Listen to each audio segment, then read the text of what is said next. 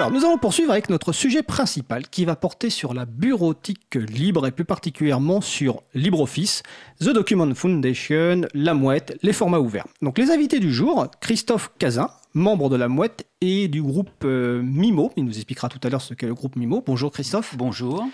Stéphanie euh, Robert, membre également de la Mouette et chef de projet à Grenoble pour la migration vers LibreOffice. Bonjour Stéphanie. Bonjour. Et Philippe Emel, qui est également membre de la Mouette, mais surtout aujourd'hui représentant de The Document Foundation. Bonjour Philippe. Bonjour.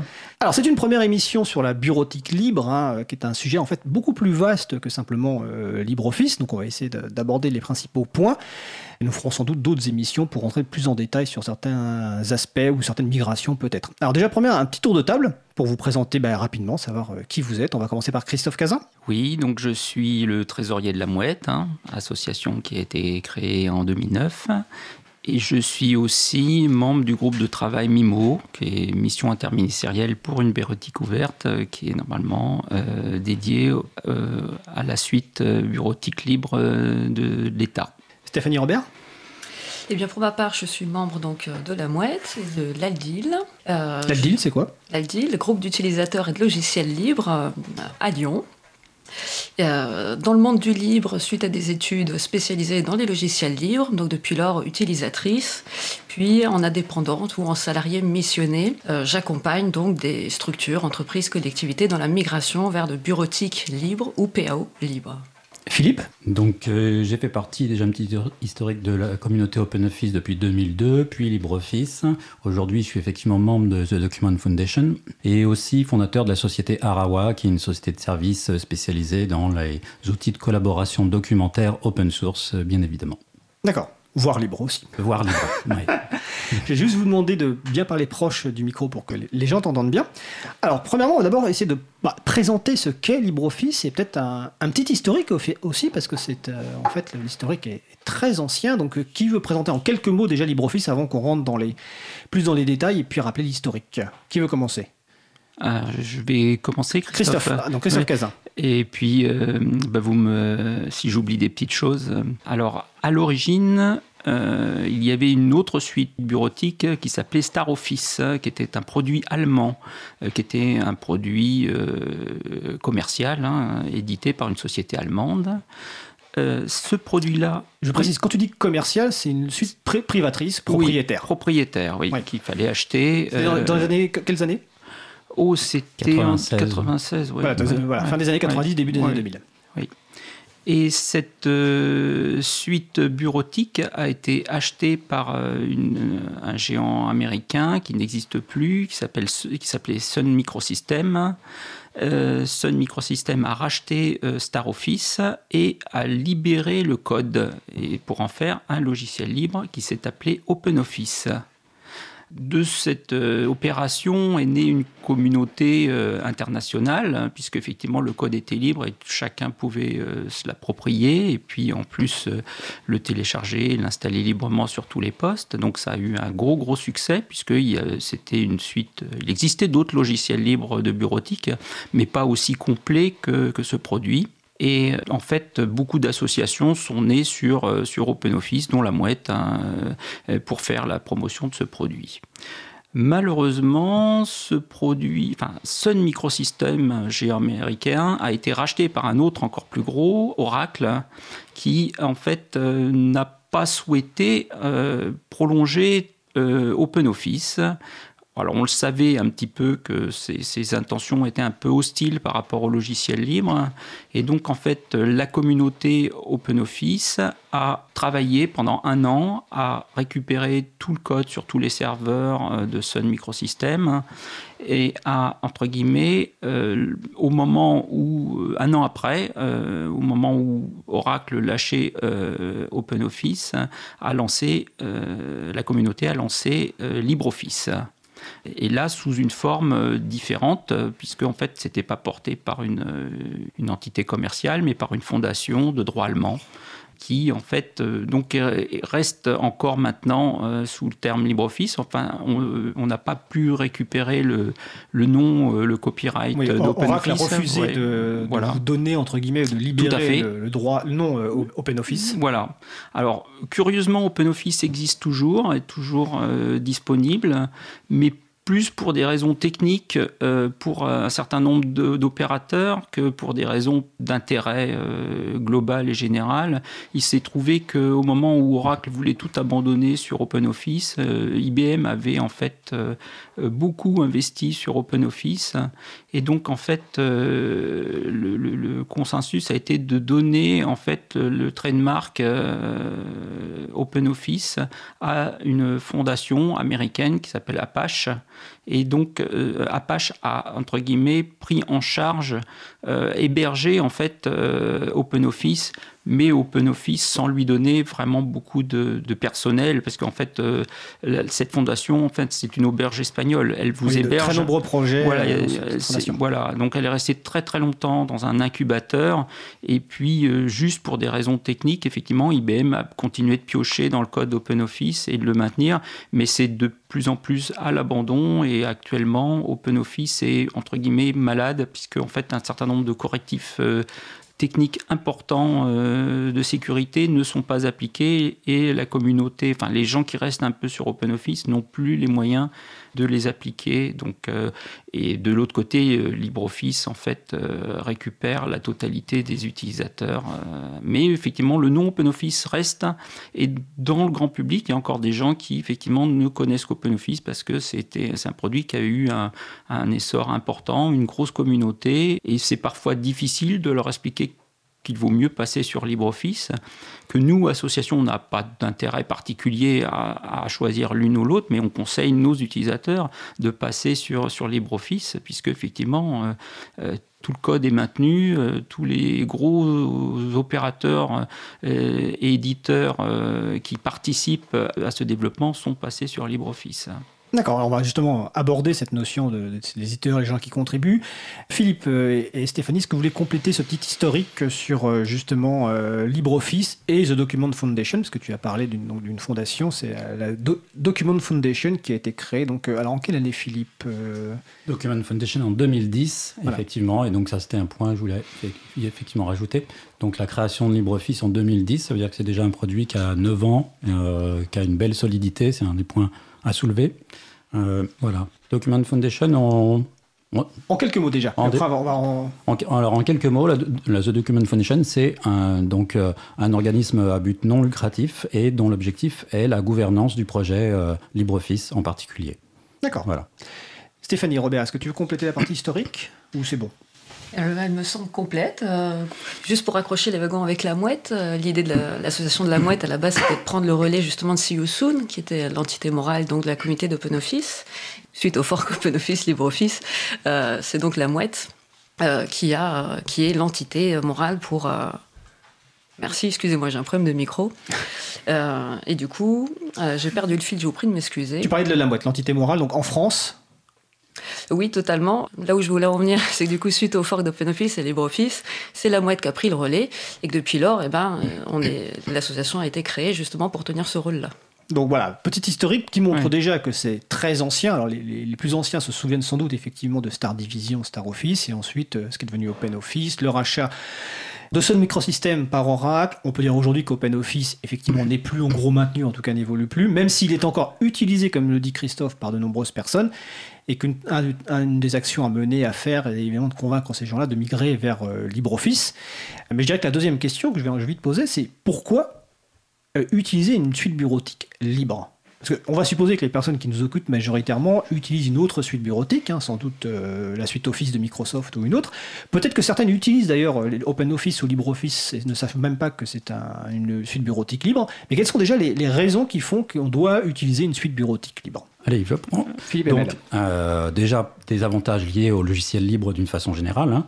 Euh, je ne vais pas développer l'aspect gratuit, c'est pas gratuit. mais Il n'y a effectivement pas de coût d'acquisition, pas de coût de, de mise à jour. Euh, donc ça, c'est quand même un point important. Il y a évidemment des coûts de migration, des coûts de support, des coûts de maintenance, c'est clair. Donc comme tout autre logiciel libre. Donc ça, c'est un point qui me paraît important. Un autre point important, c'est l'aspect transparent. Donc la transparence et la confiance qui en découlent. Donc point commun aussi au logiciel libre. De cette transparence aussi naît euh, le fait qu'on puisse suivre très efficacement les évolutions. On sait ce qui va se passer, on sait ce qui arrive, on sait quelles sont les nouvelles versions, ce, qui, est incorporé dans ces versions. Et puis un point fondamental, c'est l'ouverture euh, également de ces logiciels, donc l'interopérabilité. Je pense qu'on reviendra sur le format de document euh, ODF, mais euh, LibreOffice est une garantie d'ouverture et d'interopérabilité. Voilà. Alors, on, on reviendra à la fois sur le format et aussi sur le terme interopérabilité que les gens ne, ne connaissent pas forcément, même si on l'a déjà employé évidemment dans, dans- dans cette émission. Stéphanie, est-ce que tu veux compléter cette partie sur pourquoi utiliser une forme, toi en tant que d'ailleurs professionnel, euh, quels arguments tu utilises euh, quand tu dois convaincre euh, des gens de migrer vers une suite bureautique libre, et en l'occurrence LibreOffice? Alors, pour répondre à tout ce que dit euh, Philippe, en premier lieu, au-delà du coût, bien sûr, à savoir que ça réduit certains le coût des licences, euh, un logiciel libre n'est pas pour autant gratuit. hein. Ce qu'on ce qu'on dit souvent, c'est qu'il est gratuit parce que quelqu'un l'a payé avant nous, avant. Donc, euh, il est plus accessible, c'est un argument recevable. Il permet aussi une transparence, comme le dit Philippe, et puis une simplicité dans les montées de version. C'est-à-dire que jusqu'alors, on a des contraintes commerciales qui nous poussent tous les 10 ans ou un petit peu moins à changer de version, à faire une mise à jour. Donc ça a un impact bon financier, je l'ai dit. Ça peut avoir un impact aussi sur le parc. Ça nécessite des fois de mettre à jour d'autres choses, des composants, du matériel. Le parc, le parc informatique. Totalement. Donc euh, l'intérêt, c'est que non seulement on est libre de choisir quand on monte version, on peut vérifier si le logiciel fait toujours bien son travail. C'est l'intérêt du libre, il est très transparent. S'il continuera à le faire bien, donc ça a une certaine sécurité. Et puis c'est un modèle qui se veut plus durable, tout simplement, et plus périn. Euh, L'autre avantage aussi, c'est qu'à partir du moment où on en reparlera après, mais mon logiciel génère des fichiers qui sont interprétables par d'autres logiciels. Si un jour j'ai un problème avec mon éditeur, si un jour j'ai un problème avec mon logiciel, je change d'éditeur, je change de logiciel- de logiciel, mais je garde mes fichiers. Et ça, en termes de durabilité, de pérennité, euh, ce n'est pas possible avec un modèle propriétaire dont lui appartient et le logiciel et nos données. Alors ça c'est un point important, d'ailleurs qu'on va l'aborder un petit peu tout de suite, euh, Christophe Cazin va peut-être pouvoir répondre, parce que j'ai sous les yeux euh, une intervention récente d'un d'un sénateur dans le cadre de la commission d'enquête du Sénat sur la souveraineté numérique, qui évoque le fait qu'il utilise euh, LibreOffice, euh, donc en, logiciel libre, hein, pour vraiment des raisons volontaires, euh, voilà, mais qui se pose des questions, notamment sur la, pérennité des données. Il dit notamment, bah, est-ce qu'il y a une garantie de la pérennité de mes données, car l'association qui l'anime peut disparaître du jour au lendemain? Ça va être l'occasion de préciser que c'est pas forcément qu'une association qui est derrière LibreOffice. Le deuxième questionnement, c'est et il ne m'apporte aucune garantie en matière de sécurité. Alors justement sur la première euh, question, la pérennité des données, euh, Stéphanie Robert a commencé à parler du format de document, donc format ouvert, etc. Quelle est la réponse qu'on peut apporter à ce sénateur? Christophe Cazin.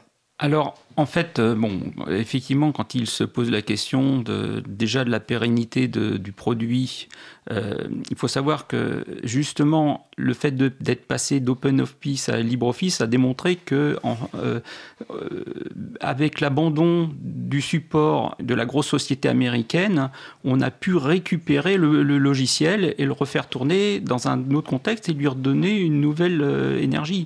Ce qui n'est pas le cas quand des grosses sociétés abandonnent leur propre logiciel et laissent tous leurs utilisateurs en plan. hein. C'est arrivé euh, avec, de de- avec de nombreux produits.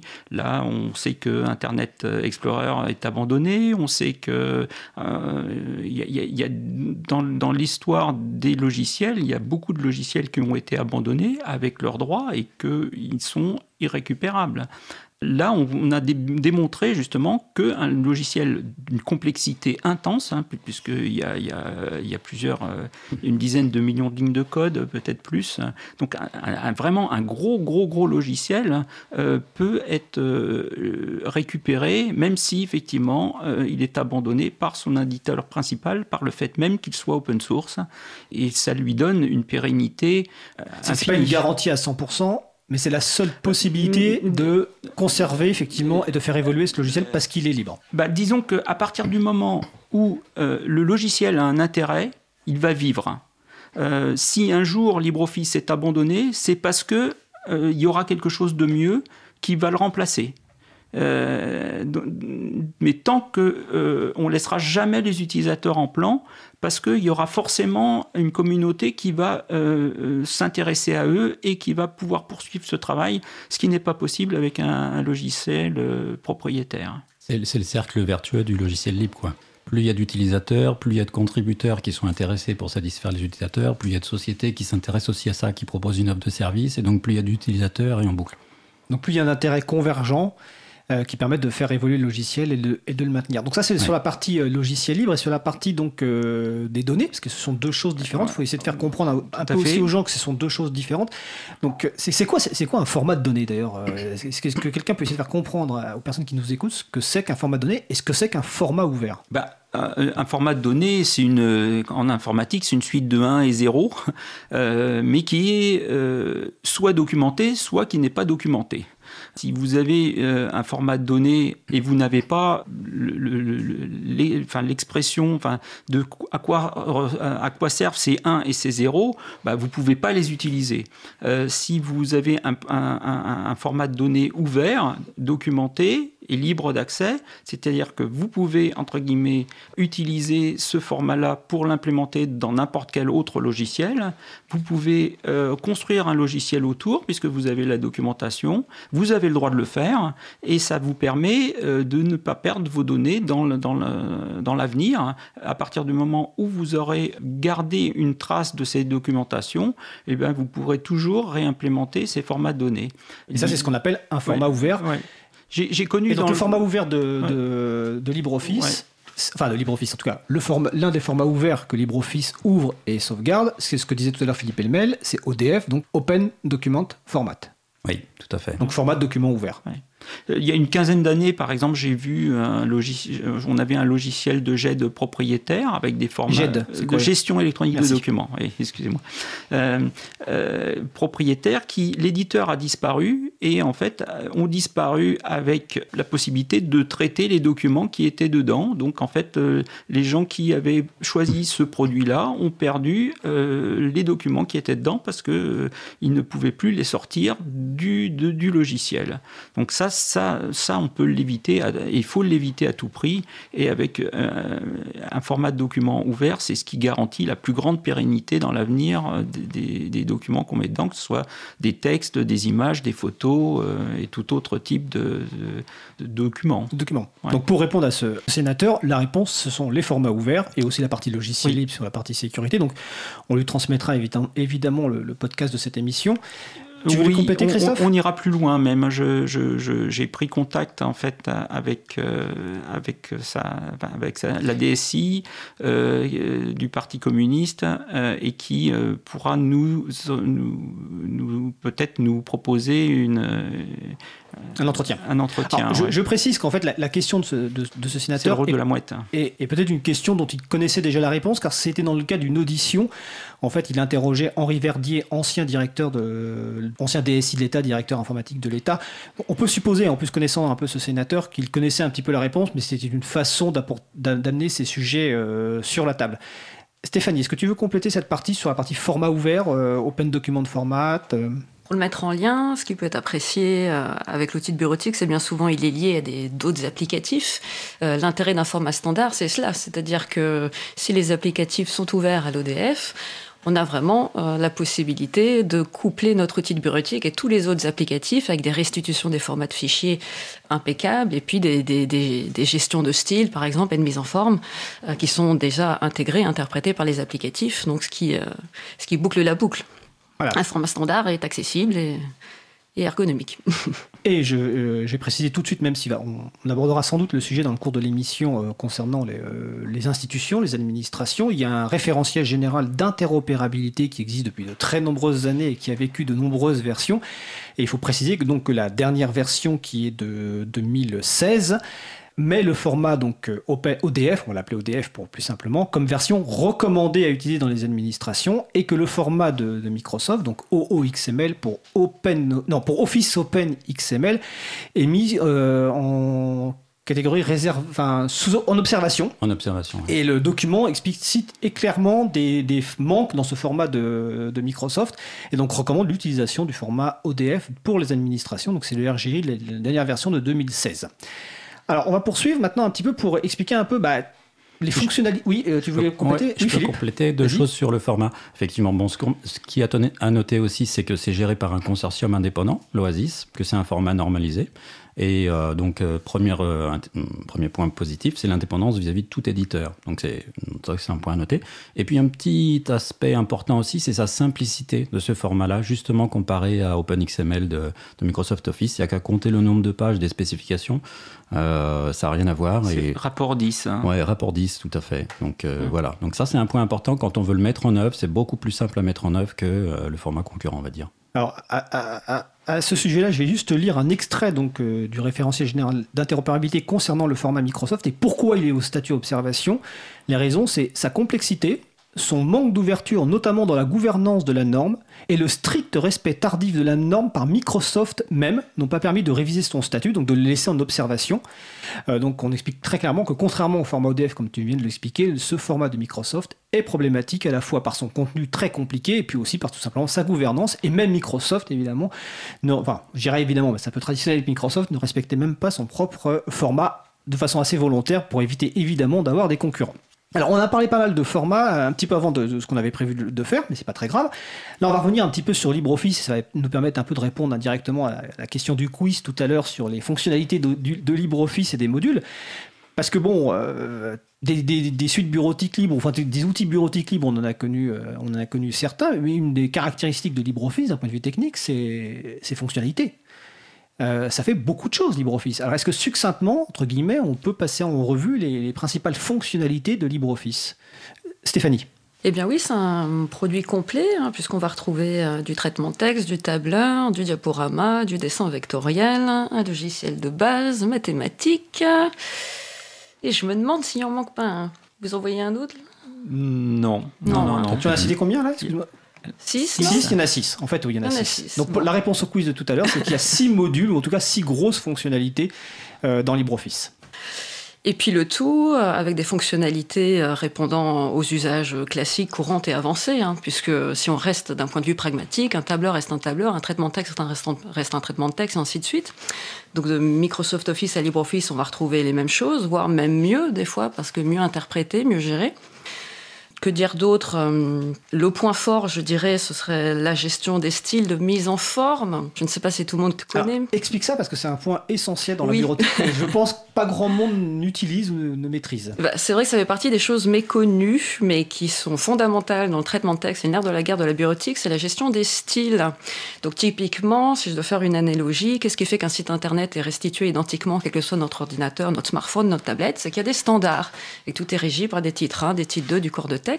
Et bien c'est pareil en bureautique. Donc LibreOffice est très carré, on a des outils pour automatiser la mise en page avec des paragraphes, des titres 1, des titres principaux, des styles de page qui nous permet d'appliquer au paragraphe différents styles de mise en forme de façon automatique. Je ne fais qu'une fois ma mise en forme et je la répète dans mon document. Donc ça, c'est intéressant pour les particuliers, c'est intéressant pour les collectivités qui ont bien souvent une image euh, avec des logos, euh, une charte graphique. Donc ça fait partie des points forts de LibreOffice. Il y a aussi des versions euh, applicatives de LibreOffice pour la lecture euh, d'ODF euh, sur les tablettes et smartphones, en lecture pour l'instant et en bêta pour l'édition. Et il y a une version en ligne, dont on parlera sûrement tout à l'heure, de LibreOffice, qui est un des, des points forts aussi de cette suite-là. Donc c'est un produit en évolution constante, performante, qui répond, je pense, à, à des usages personnels et professionnels totalement. Alors, je vais laisser compléter Christophe et, Philippe, mais juste pour préciser, parce que sur le salon web, on nous a signalé notamment le module, alors je ne sais pas si c'est un module, mais extérieur, qui est Grammalect, pour la correction euh, grammaticale. C'est aussi une des forces du logiciel libre d'avoir des modules complémentaires qui viennent du monde du logiciel libre et qui permettent de former un tout encore meilleur. Donc, euh, donc sur cette partie fonctionnalité, à la fois pour le grand public, mais aussi pour les professionnels, Christophe? Alors, je voulais dire pour Grammalect, euh, la mouette est un sponsor de, de Grammalect, puisque si vous installez Grammalect, vous faites à propos sur Grammalect, vous verrez euh, euh, la mouette qui sort en sponsor euh, principal. Alors, je ne savais pas, je, je, je sais citer Grammalect sans savoir ça. Voilà, donc euh, c'est vrai que c'est un produit de correction grammaticale et orthographique qui est vraiment top et qui est intégré on en parlera tout à l'heure dans, dans, la version MIMO. Euh, autre chose qu'on n'a pas cité tout à l'heure dans les grands avantages du logiciel libre et en particulier sur, sur LibreOffice, c'est qu'il existe une version pour tous les systèmes d'exploitation. Et euh, moi qui travaille sous Linux, je suis heureux d'avoir une suite bureautique euh, sous Linux alors que je ne peux pas installer euh, la suite de Microsoft sur un, sur un poste Linux. Donc en fait, il en existe sur GNU Linux, il en existe sur macOS, sur, sur Windows, etc. Tout à fait. sur, sur, sur, BSD, sur, enfin, il y a plein sur, sur des processeurs ARM, on peut faire tourner LibreOffice. Le fait que le code soit libre, on peut l'intégrer sur tout type de processeur et tout type de, de, logiciel, de, d'exploitation. Et ça me permet de préciser que c'est pas le seul outil grand public euh, de, comme ça. Il y a aussi d'autres outils comme par exemple euh, VLC pour lire de la vidéo et que ça permet à des gens qui veulent commencer d'utiliser LibreOffice sur leur plateforme que ce soit Microsoft ou autre, et ensuite quand elles vont migrer sur un système entièrement libre, que ce soit un GNU Linux ou un BSD, elles vont retrouver le même outil, avec la même version, avec les mêmes fonctionnalités globalement euh, qu'elles avaient sur l'autre plateforme. Philippe, tu veux compléter cette partie-là? Oui, tout à fait. Donc, on a cité l'extension Grammalect, mais c'est pas la seule. Hein. L'intérêt aussi euh, de cet environnement euh, LibreOffice, c'est qu'il y a un écosystème derrière avec des développeurs qui, qui proposent d'autres extensions. Donc, euh, je pense Christophe t'en parlera peut-être tout à l'heure, mais dans, dans, le LibreOffice Mimo, typiquement, il y a pas mal d'extensions qui sont également intégrées. Donc il y a des, voilà, c'est un peu comme le système Firefox, et c'est un des intérêts. On peut trouver euh, un certain nombre d'extensions de, pour, pour, pour différents besoins. Donc ça, c'est un point qui me paraît important. Un autre petit avantage qu'on cite souvent également, c'est l'export PDF qui est excellent euh, de LibreOffice. Et donc, comme c'est un format PDF, euh, quelle que soit sa version d'ailleurs, qui est, intéressant, très utilisé, euh, moi je détecte tout de suite qu'un PDF est fait par LibreOffice euh, parce qu'il est quand même mieux foutu, on va dire, que, par un autre logiciel. Très bien, on va voir si la régie. Ah, j'allais essayer de tendre un piège à, piège à la régie en disant qu'on allait faire une pause musicale, mais on va faire une pause musicale. Nous allons écouter My Little Kingdom par Golden Gok. Excusez-moi, Golden Duck Orchestra. Cause commune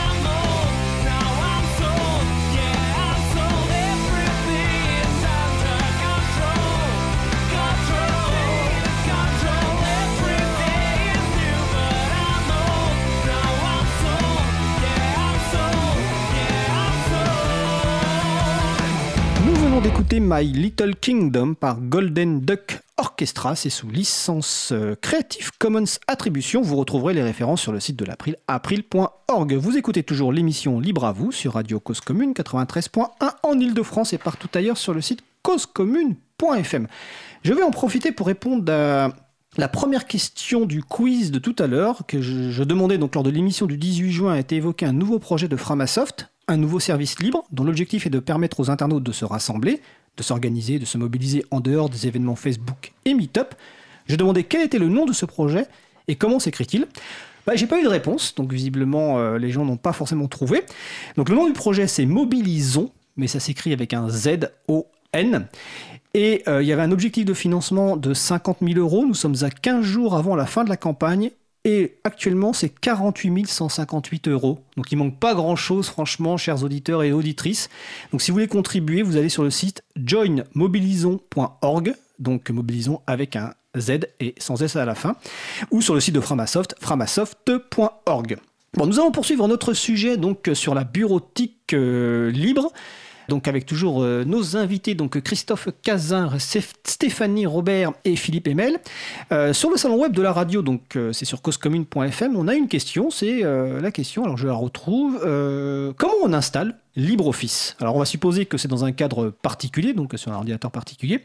Euh, Stéphanie Robert. Alors le plus simple, c'est d'aller sur le site officiel hein, fr.libreoffice.org et puis de télécharger tout simplement via l'invite de la page d'accueil euh, la dernière version stable euh, délivrée par la communauté.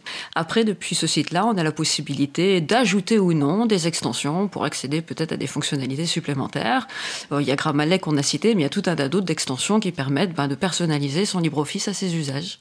Donc c'est tout à fait simple. Et sur les environnements euh, libres, notamment, vous avez des magasins d'applications, je crois que c'est le terme français, sur lequel vous cherchez bah, tout simplement LibreOffice et vous allez l'installer. Vous aurez euh, l'ensemble des modules, les six modules installés euh, par défaut. Tu voulais compléter, Christophe? Non, non, non. Ah, d'accord, je te voyais t'approcher du micro. Bah, on m'a dit de m'approcher du ah, micro. Ah oui, c'est vrai. je répète que voilà, en régie, Étienne nous a dit nous, de parler près du micro pour que les gens entendent bien. Donc ça, c'est l'installation. On verra tout à l'heure euh, sur la partie pour les professionnels et puis aussi les collectivités, parce que c'est peut-être un peu plus compliqué. C'est pas juste installer. On profitera de l'expérience notamment de, Stéphanie Robert.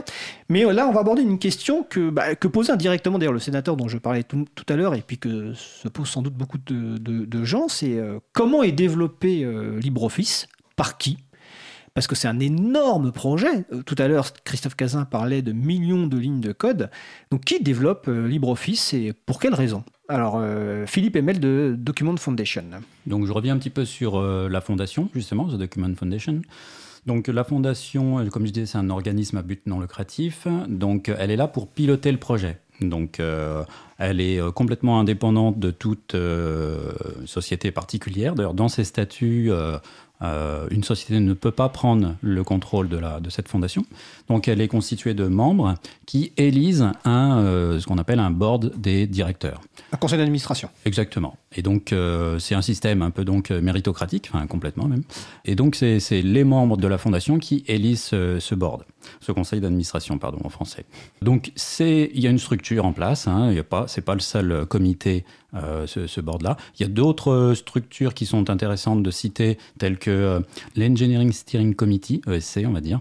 Et donc en français? En français. comité technique, on va dire. Ouais, voilà, tout à fait. Exactement. Comité technique qui a des réunions hebdomadaires qui sont complètement ouvertes. On peut savoir ce qui s'est dit.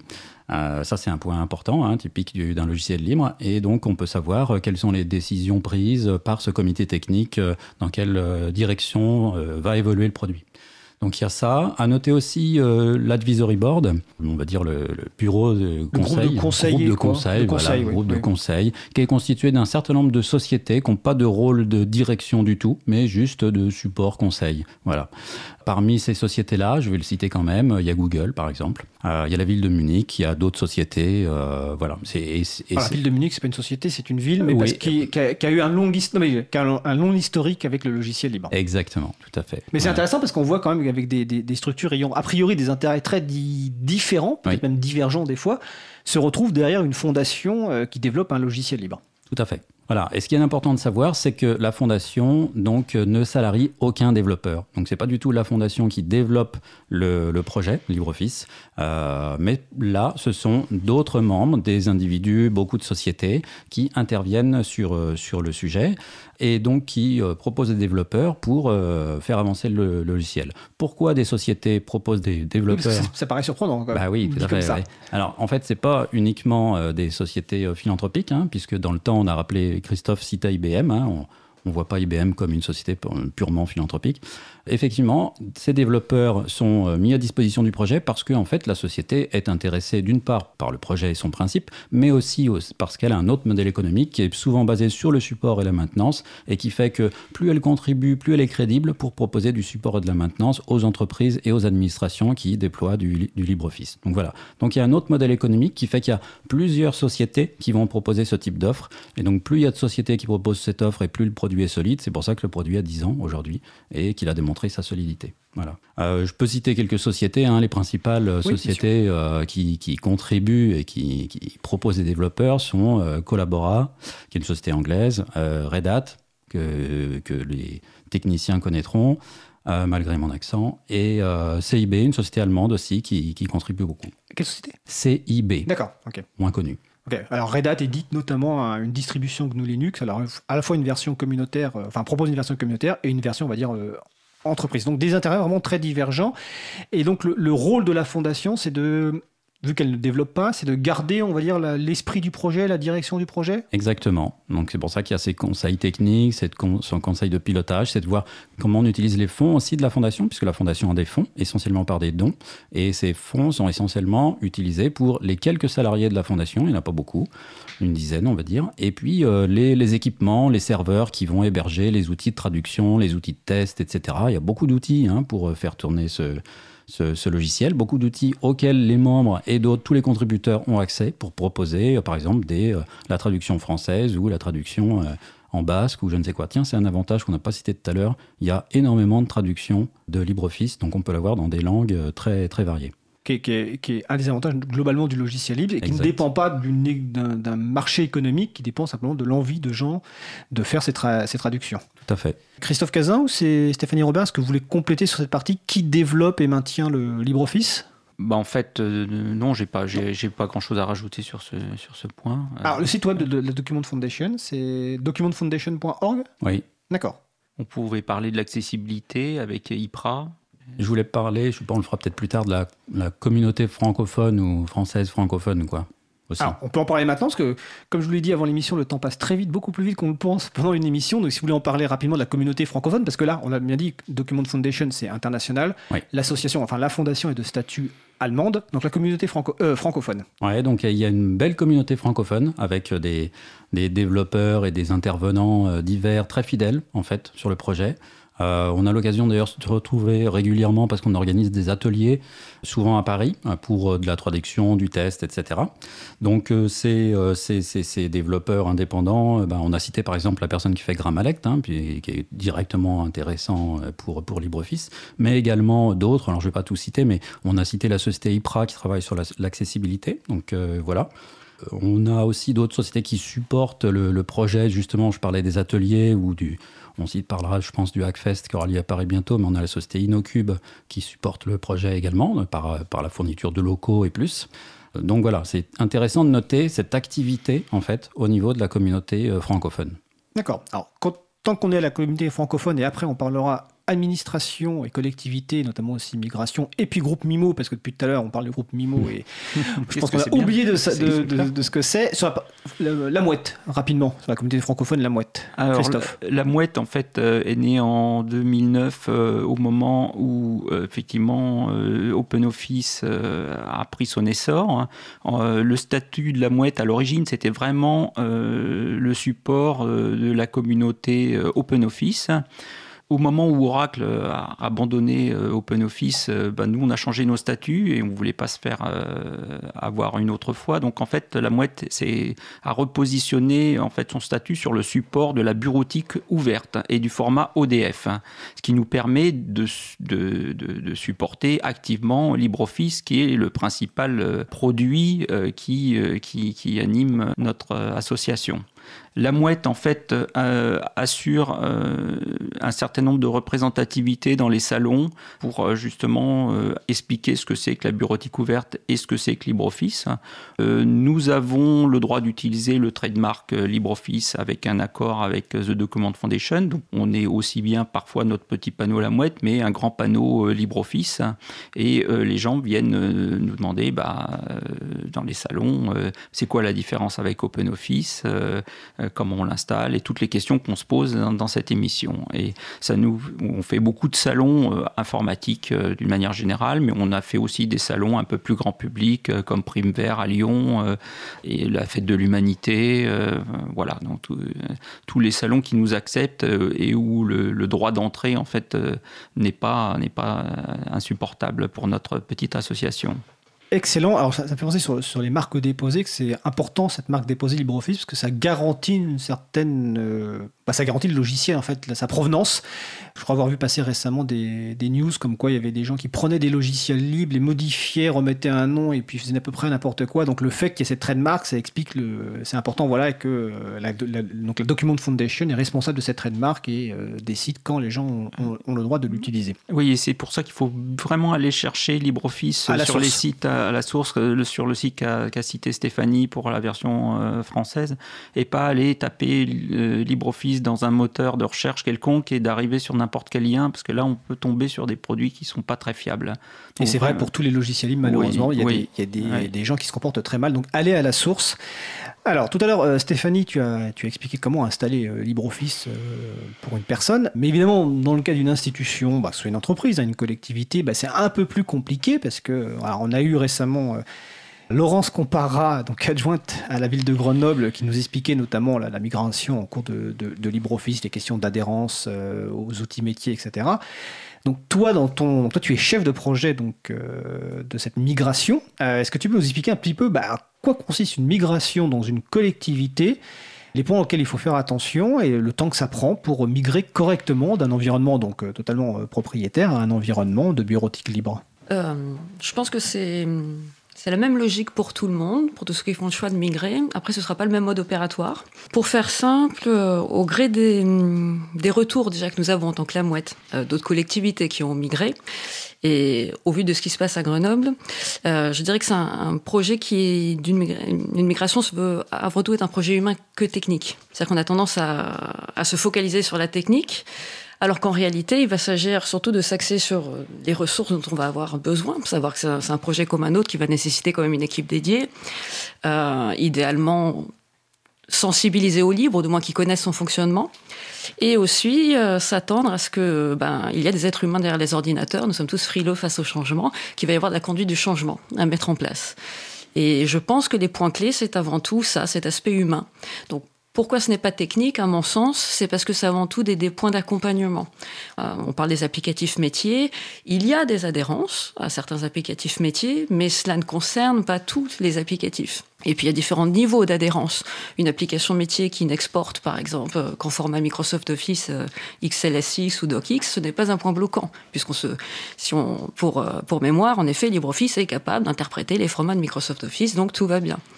Donc il y a différents niveaux de compatibilité, je dirais, des applications métiers, mais ce n'est pas un point bloquant. Hein. selon les retours qu'on a, il y a entre 80% euh, des postes de travail ou 60% euh, des postes de travail qui vont migrer totalement à LibreOffice et le reste, c'est ponctuel.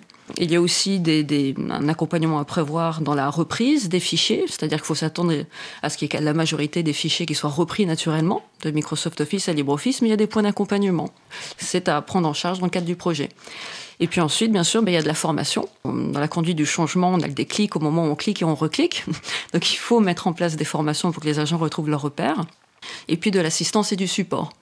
Euh, je pense que ça, c'est les grandes étapes à mettre en place et c'est, nous préconisons de préparer la migration avant de passer au nouvel outil, en sachant qu'idéalement l'outil doit être installé le plus tôt possible et que la migration se matérialise idéalement lorsque les agents sont formés et ont l'occasion en effet de cliquer et d'utiliser le nouvel outil.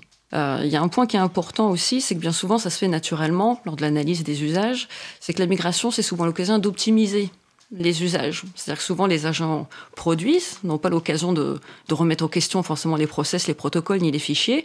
Et là, bah, souvent, euh, on se rend compte bah, qu'on peut simplifier optimiser, mettre à disposition des, nouveaux outils. On en a parlé tout à l'heure, il y a les fichiers modèles notamment, c'est un cas typique. Mettre à disposition des nouveaux fichiers modèles à la charte, avec tous les outils automatiques qu'on peut ajouter avec LibreOffice, des sommaires automatiques, numérotation des pages, et en. Tout ça, ça fait que la migration peut se passer en douceur et bien. Puisque concrètement, une fois qu'on a passé le déclic psychologique de j'ai besoin de retrouver mes repères, en fait, on a pourtant des bons retours de la part des agents qui euh, trouvent que la suite est plus ergonomique, plus simple. D'accord.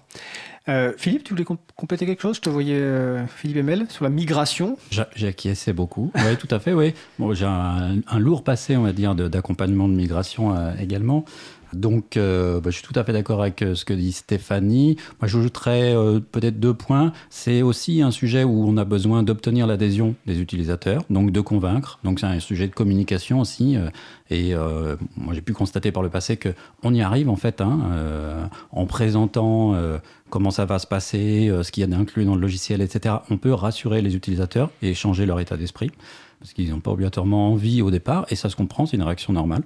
Euh, d'autre part, euh, il faut présenter les bénéfices. Donc là, on présentait quelques points, par exemple, comme euh, Stéphanie parlait des modèles. Bah oui, on peut aussi faire un packaging personnalisé en ajoutant une galerie d'images spécifiques à l'organisation avec les logos, d'autres éléments de type image, avoir une palette de couleurs, avoir un accès direct aux modèles. Par exemple, on fait fichier nouveau modèle et direct, on a les modèles de l'organisation. Donc on peut personnaliser pour faire en sorte qu'ils aient un environnement bureautique meilleur qu'avant. Très bien. Christophe Cazin, alors, tu as parlé tout à l'heure du groupe MIMO, donc tu vas nous expliquer le groupe MIMO, puis j'ai envie de te dire, euh, qu'est-ce qui se passe dans l'administration, dans l'État euh, euh, on a parlé récemment du SIL qui a été publié, donc le SIL, le SOC interministériel du logiciel libre, donc c'est un peu des logiciels libres, donc un peu la liste des logiciels libres qui sont recommandés, encouragés, je ne sais pas exactement par l'État dans les administrations, et évidemment LibreOffice en, fait partie. Donc voilà, donc c'est quoi MIMO et un peu l'État peut-être de LibreOffice dans l'administration? Alors MIMO, c'est un groupe de travail interministériel euh, qui euh, réfléchit sur euh, le choix d'un certain nombre d'outils libres qui, peuvent être diffusés dans l'administration. Alors la règle pour, être diffusé, il faut qu'il y ait un référent et si possible, au moins deux administrations qui l'utilisent d'une manière active. À partir de ça, euh, il faut que euh, les gens se mettent d'accord et, publient cette liste. Alors Mimo existe depuis plus d'une dizaine d'années. Il existait, euh, il est né sur la bureautique libre justement sur OpenOffice. Alors Mimo, ça veut dire, ça voulait dire mutualisation interministérielle autour d'OpenOffice. Et donc, on vient à garder ce terme pour mutualisation interministérielle pour une bureautique ouverte, mais on a gardé le sigle MIMO puisqu'il était euh, rentré dans le, dans, le, dans le domaine courant. Et donc le groupe de travail sélectionne un certain nombre de, de, logiciels euh, du, du SIL, euh, socle interministériel logiciel libre, et customise une version de LibreOffice particulière. Enfin, il, en choisit une pour l'année et il corrige un certain nombre de, de, petits défauts qui sont liés à son utilisation dans les administrations de l'État. Ces correctifs euh, sont euh, reversés euh, à The Document Foundation, qui les utilise ou ne les utilise pas suivant enfin, le choix ou la qualité. Une fois que cette customisation est faite, on y rajoute un certain nombre de plugins, dont le célèbre Gramma Lake dont on en a parlé. Cette année, on a rajouté un plugin important qui s'appelle Lire Couleur, qui permet aux, personnes dyslexiques de pouvoir, entre guillemets, adapter le traitement de texte, de corriger en fait le texte, lui rajouter des couleurs suivant les syllabes, suivant les premières lettres, hein, toutes les formes de dyslexie. Et ce produit packagé, en fait, forme Mimo. Il est téléchargeable par tout un chacun, y compris euh, les particuliers. Hein. Vous, sur un moteur de recherche, vous taperez Mimo, vous pouvez trouver euh, ce, produit. Euh, c'est une installation qui n'existe que sous Microsoft Windows, puisque la majorité des postes de travail de l'État sont, sous, Microsoft Windows.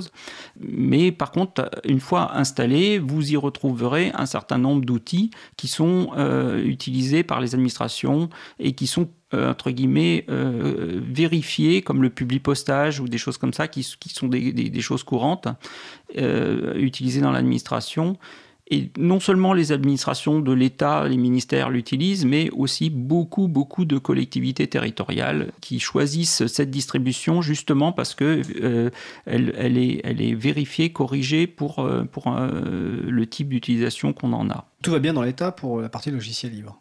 Alors, je dirais tout va bien dans l'état euh, pour la partie. Est-ce qu'on a un état des lieux ou pas de Alors, euh, euh, oui, on en a un, mais je ne saurais pas dire entre guillemets ministère par ministère qui qui prend et qui abandonne. Ça, c'est toujours un rythme. C'est des choix politiques qui sont faits. Nous, nous, notre groupe de travail se contente de fournir ces outils-là. Ils sont utilisés ou pas. après, chaque chaque ministère a sa stratégie d'utilisation ou pas de, de cette suite bureautique euh, euh, mais bon, euh, globalement, ça se tient.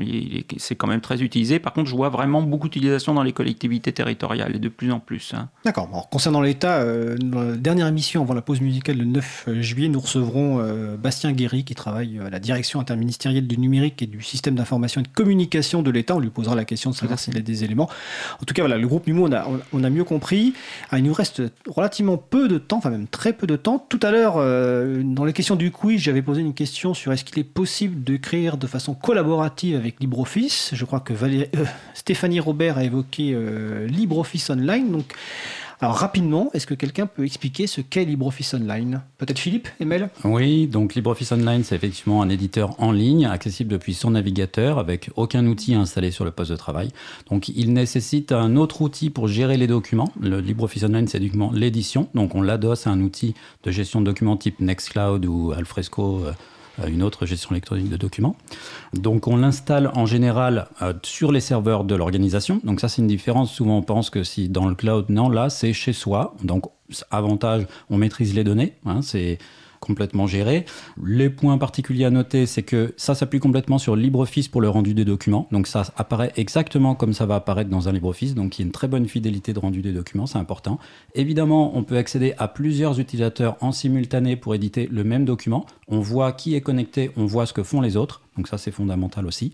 Et en fait, on se rend compte qu'au niveau usage, ce qui est très intéressant, c'est que du coup, il n'y a pas de verrou pour accéder à des documents. Donc on peut dire tel document, le budget, le pal ou je ne sais quoi, bah votre partie, elle est là, accédez-y quand vous voulez, euh, vous ne serez pas gêné par les autres. Et donc euh, ça, c'est un, cas d'usage qui facilite vraiment la vie euh, des utilisateurs. Et puis, donc des fonctions qui sont essentiellement axées sur la collaboration avec des fonctionnalités avancées qui, qui, qui sont intégrées au fur et à mesure. Il y a une évolution assez rapide du produit. D'accord, super.